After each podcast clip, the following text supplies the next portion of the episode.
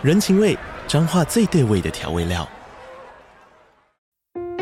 人，你在这端，我在那端，各自忙碌又相互牵挂。情，街角的吵杂声传递温暖与思念。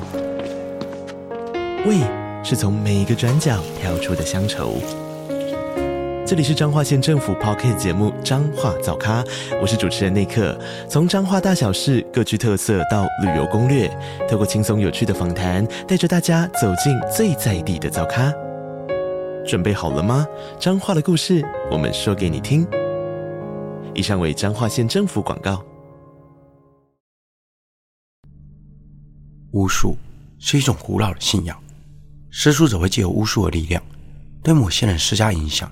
或给予控制，以达到自己的目的，因此也被称之为邪术。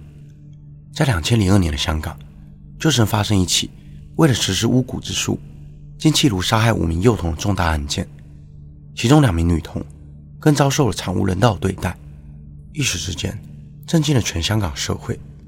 此案在当时被称为全香港最恐怖的变态连环杀人案，而凶手更是被香港警方及媒体称之为。魔鬼屠夫。大家好，我是希尔，欢迎收看本集的重案回顾。今天这一集，就让我为大家介绍白沙村女童藏尸案。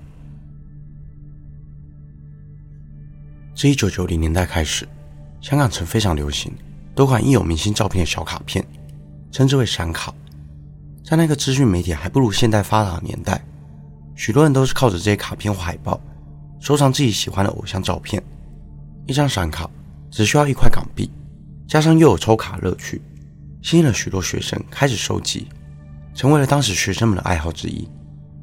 二零零二年十二月十日晚上十点，警方接获民众报案，报案人焦急地表示，自己十一岁的女儿陈诺文于当天晚上七点左右出门后失踪。他告诉父母，有同学要给他一张闪卡。要到家里附近的元朗广场找同学，并且会在半小时之后回家。元朗广场距离陈若文家只有五百五十公尺，走路只需要约莫十分钟的路程。然而，陈父与陈母一直到了晚上十点，仍然没有等到女儿回家。随着夜色渐渐暗下，焦急不安的父母决定到元朗广场对面的警局报案。警方对此案非常重视，接获报案后便立即展开调查。重案组。也一同加入了侦查工作，把握失踪后的黄金二十四小时，找回陈若文。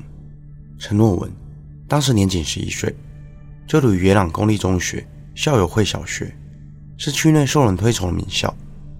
陈若文在学校表现良好，老师形容她是一个乖巧女孩，左邻右舍也形容她性格开朗，待人亲切。生活在元朗区的陈若文，与父母以及哥哥同住，一家四口相处融洽。一直以来，家人都对他疼爱有加，当地也没有发生任何争执与冲突，因此，警方排除了离家出走的可能性。而陈若文最喜爱的偶像，就是当红女子组合 Twins，在他的床头贴满了 Twins 的闪卡。失踪当晚，他原本预计到元朗广场拿完闪卡后，再回家收看 Twins 演出的电视剧。第二天，警方在元朗区张贴了寻人启事，呼吁民众提供线索。并翻查元朗广场以及附近的监视器画面，有监视器画面拍到陈若文在晚上七点三十分左右独自一人出现在元朗广场二楼，以及搭乘电梯的画面。案情似乎有了一些眉目，但是警方试图搜查其他监视器画面时，却再也没有看到他的身影。陈若文就像人间蒸发一样，毫无音讯。十二月十九日，在陈若文失踪第十五天，警方再度接获女童失踪案件。十岁的严佩珊在当天放学后不知去向，一直到晚上九点仍未回家。想到同区内的陈诺文失踪案，严家人有种不好的预感，也随即向警方报案。短短半个月内，竟发生两名女童失踪，这无疑惊动了警方高层，认为元朗区可能隐藏着一个恋童癖的罪犯。且严佩珊的年龄、外形以及失踪的方式，都与两周前失踪的陈诺文十分雷同。警方判断，两位女童极有可能是遭同一人掳走，立即派出了百名警员，在元朗区内进行大规模的搜查。十岁的严佩珊就读于佛教龙吟小学，家中成员有父母以及一个姐姐，一家四口，才刚搬入元朗区约一年。严佩珊平日会与附近的邻居叶小妹玩耍。叶妈妈形容她是个活泼好动的女孩。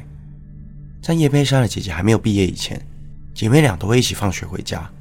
怎料在姐毕业之后，严佩珊竟会在放学回家的路上离奇失踪。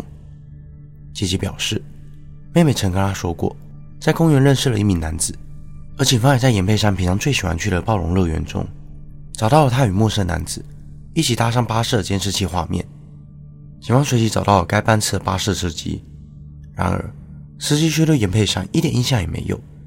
这条唯一的线索就这么落空，案情又再次陷入了焦灼。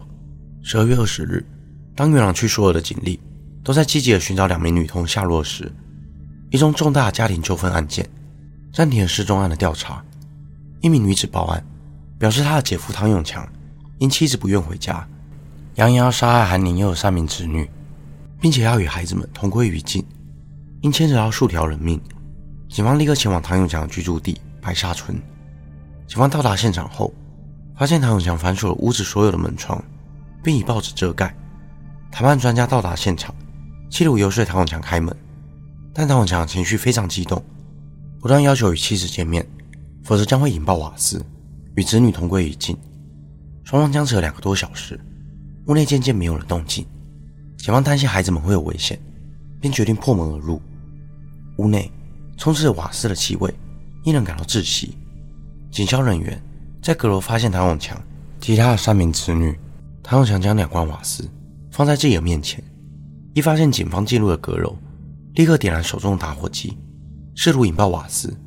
所幸警方及时将唐永强制服，才没有发生大规模爆炸。然而，点燃了打火机，造成的火焰，还是灼伤了唐永强以及三个孩子，其中五岁的长子伤势最为严重。消防人员救出他们后，立刻送往医院急救。本以为这起家庭纠纷会就此落幕，然而，在警方对屋内进行搜索时，打开角落的衣柜一看，竟然在衣柜内发现了一名被棉被包裹的女童。女童身穿整齐校服，身体被红色尼龙绳捆绑，明显已经死亡多时。法医研判，是因为窒息，并且曾遭人侵犯。此时，他们赫然发现，该名女童竟然是前一天失踪的严佩珊，这让他们马上联想到，同样失踪的陈若文是否也跟唐永强有关。警方立即封锁了案发现场以及附近的区域，进行彻底的搜查。果真，在案发隔天，就在唐永强住所附近的废弃沙井中，找到一具全躯的女童尸体。正是他们找两周的陈若文，她全身赤裸，被水泥埋在井底。法医检验结果为颈部受压而造成的窒息，并且同样遭人侵犯过。依照遗体腐烂的程度，估计已经遇难多日。究竟为什么两名女童会出现在唐永强家中？他们跟唐永强又有着什么样的关联？四十三岁的唐永强本身是越南人，年幼时来到香港生活。唐永强与妻子。樊柳珊结婚生子后，就一直住在白沙村。附近邻居回想起来，都说唐永强为人孤僻、游手好闲，靠援助金过活。因长期拖欠房租，房东要求唐永强一家要在圣诞节前夕搬走。没想到，圣诞节还没到，就发生了这种惨剧。而当初报案的女子，就是樊柳珊的妹妹樊翠莹。樊妹指出，唐永强夫妻俩感情早已生变，早在案发前。妻子曾遭唐永强家暴后离家，并告诉唐永强自己早已另有新欢。唐永强曾多次打电话给妻子，从一开始只是要求她回家，到后来开始威胁，若再不回家就要杀害三个孩子。但樊柳山不为所动，认为唐永强只是说说而已。而在案发当天，唐永强就曾致电给樊妹，他感觉到唐永强此次的语气十分的坚定，与以往明显不同，并果断报案。然而，谁也想不到，两名女童失踪案竟然会与这宗家庭纠纷有所关联。唐永强在医院恢复意识后，曾主动向警方表示自己没有恋童癖。他说自己曾在泰国学过五鬼邪术，只要杀死五个与自己有血缘关系的人，再自尽，就可驱使五鬼向妻子展开报复。但除了三名年幼的孩子，唐永强在香港没有其他的血亲，因此。便盯上陈诺文和严佩珊两人，并透过侵犯两人，让自己的 DNA 留在女童体内，借此产生血缘关系。面对警方的侦讯，他更主动交代了犯案过程。当天，他带着三个孩子在元朗广场遇到陈若文，便利用闪卡诱拐至白沙村家中。趁着陈若文在与孩子们玩耍时，唐永强上楼致电给妻子，威胁他回家，否则他就会杀害陈若文。但妻子不为所动，唐永强便用枕头将陈若文闷死，并且玷污其遗体。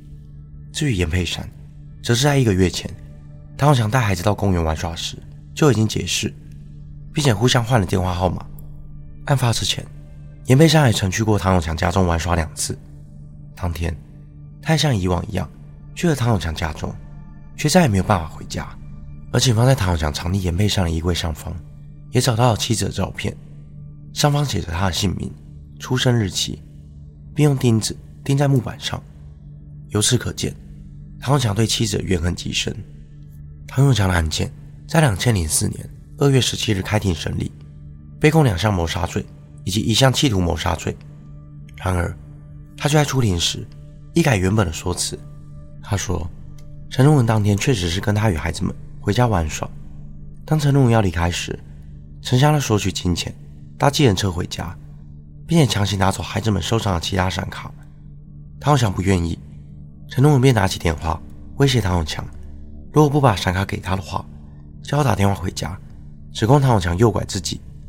此时，刚被妻子拒绝的唐永强感到十分的愤怒，盛怒之下，用手掐住陈若文的颈部。待他清醒后，才发现陈若文已经死亡，并且表示他发现自己杀人后感到十分害怕，将陈若文留在阁楼，便下楼陪伴孩子们睡觉。隔天，才将尸体埋于井底，并否认自己曾玷污陈若文。而严佩珊也是准备离开时，向唐永强索取金钱。要求送他回家。唐永强表示，自己刚与妻子吵架，心情欠佳，又听到严佩珊说要带走他的两名子女，使他情绪失控，用枕头闷死了严佩珊。醒来之后，才发现严佩珊已经死亡，并且自己已经玷污了她。在法庭中，唐永强指出，自己两度杀害女童，都是因为与妻子在电话中吵架，情绪失控，才会导致他失手杀人，并坚决否认。自己是为了达成协议而作案，企图将犯罪的动机归咎于两名遇害的女童和妻子。唐永强律师甚至一度想用精神问题脱罪。律师指出，在首任妻子离开唐永强之后，唐永强便深受抑郁症所苦。此时第二任妻子樊柳珊离家，更加剧了他的抑郁状况，才铸成了大错。然而，精神科医生雷声祥指出，婚姻问题造成的情绪低落，不等同抑郁症。且抑郁症不会让病患有杀人倾向，认为唐永强杀害两名女同时没有精神上的问题。在当时，此案轰动了整个香港社会，许多家长都亲自接送孩子们上下学，看着孩子进入教室后才得以安心的离开，甚至表示再也不会让子女独自上街。此案更是2003年在媒体列出了香港十大轰动案件中排名第八位。人们对唐永强究竟是恋童癖，还是纯粹实施五轨邪术？存在了许多猜测。负责侦办的员警认为，唐永强对十几岁的女童特别有兴趣。据了解，唐永强曾有过两段婚姻。